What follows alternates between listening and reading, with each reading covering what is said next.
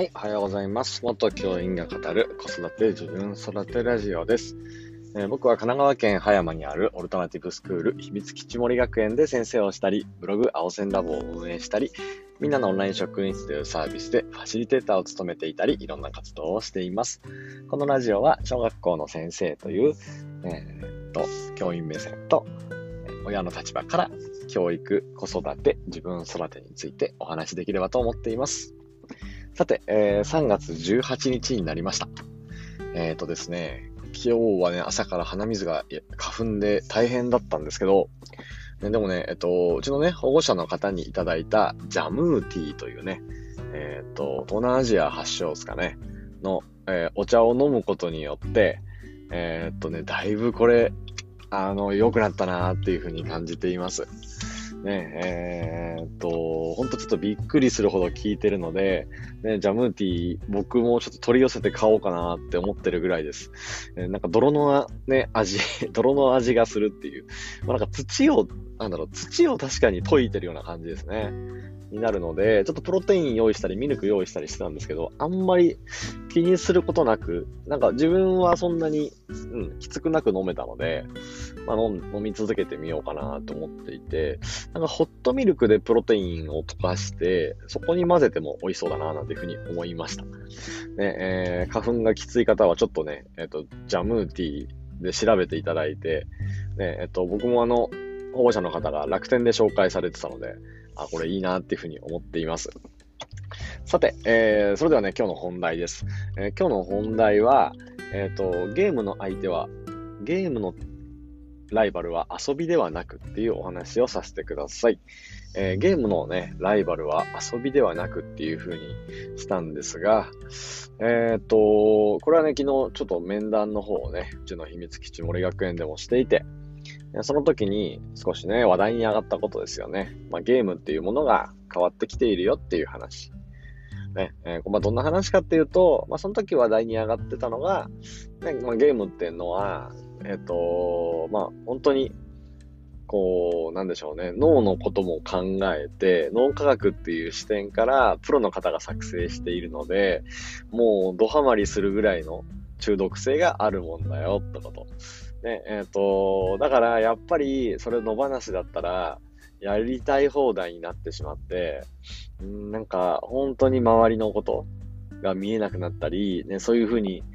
えー、なってしまう危険性があるから、まあ自然の中のね、こう豊かなものに触れながら、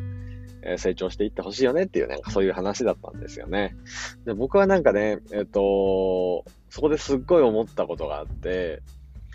なんかね、多分ね、ゲームのね、ライバルって、遊び、今まではね、こう、多分今までっていうか僕の子供の頃は遊びだったんですよ。だけど、ね、そうじゃなくて、えー、ちょっと変わってきてるんだろうなっていうのを感じています。で、えっ、と、それはね、えっ、と、僕の子供の頃は、まあ、ファミコンだったり、ね、えっ、と、ゲームボーイだったり、まあ、スーパーファミコンが出たあたりですよね。えー、だったので、まあ、ゲームをやるって言ったら、家で一人でやるか、ね、えっ、ー、と、友達ん家でやるかとことだったんですよ。で、ね、えっ、ー、と、友達ん家でやるっていう風になった時に、ね、えっ、ー、と、みんなで集まって、えー、やるって、まあまあ子供ながらにコストのかかることだなって思うし、まあ、誰ん家でやるかを決めなくちゃいけないし、ね、えっ、と、誰かのゲームを持ってくるとか、ね、えっ、と、そこどうするの？みたいな相談もあったりして、これって、まあまあ、遊びの中でも、うん、誰かん家に行ってやるとかなると、まあ気軽にというか、ね、えー、ちょっとこう、その人のお家に上がるわけだし、まあ気、気が参ることじゃないですか。で、やっぱね、そういうことをいろんなこと考えると、ね、僕は常に友達ん家でゲームとかしてなかったなっていうふうに思って、ね、えっと、でもね、今、まあオンラインになってしまってるので、まあ簡単にフレンドとか作って友達と繋がれてしまうんですよね。なんかそうすると、まあね、これはまあよく知られてますけど、どこにいても、ね、えー、どんな時でもゲームをすることができてしまう。これがまあ僕の子供の頃と変わった点だなっていうふうに思っています。で、もう一つは、いや、これはなんかね、えー、何の本だっけなえー、っとね、どっかの本で読んだんですけど、ね、昔はまあ、まあ、ゴールが一つだったんですよね。例えば、ロールプレイングゲームとか、ね、えー、っと、まあ、冒険をして、敵を倒して、最後のボスを倒す。で僕らだから子供の頃に話してたことは、ここどうやってクリアすんのとか、ね、この街のこのアイテム取れないんだけどってことだったんですよね。でも今はそんなことなくて、例えば動物の森を例えにとると、えっと、なんか、なんだろう。本当に別にゴールとかなんかクリアするのが目的ではなくて、ずっと遊び続けられる設計になってるんですよね。僕もあの、なんだっけ、ポケモリですか。ポケモリちょっとやってみて、軽く飽きてるんですけど、一応ちょっとやってみて、ね、あのー、話題になるかなと思いながらやってみたんですけど、あのー、まあ、イベントがあったりして、期間限定のイベントがあるから、ここにおいでよみたいに誘われて、行ったりとか、なんか友達とこういう風に過ごして、ね、えっ、ー、と、楽しかったとか、なんかそんな風に、クリアが目的じゃなくて、何かをこう作っていったり、その場所で暮らしたり生活したりすることが目的になってるゲームが、なんかね、多いなっていう風に感じるんですよね。だから、ゴールがないので、まあ、昔で言うとサッカーゲームとか格闘ゲームとか、ずっと遊び続けられるゲームの需要が高まってるんだろうなって思います。ってなると、ゲームのライバルって、子供たちの遊びとか自然とかなんかじゃなくて、もう子供たちの生活になってくるんですよね。これで同じ土俵で考えた方がいいなって思っていて、うん、なんかあのー、例えばご飯を食べたり、お風呂に入ったり、なんかそんなことと並べられてゲームをするってのが、もう侵食してきてるんだなっていうふうに思いました。ね、なんかほら、ゲームしてばっかいるから、ね、例えばお風呂入るの遅れちゃって寝るのが遅れちゃうとかってなるんですけど、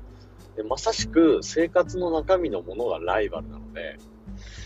まあ、すごいここって難しいなっていうふうに思っていて、で遊びがライバルだったら、ね、どっちが楽しいでも終わるんですけど、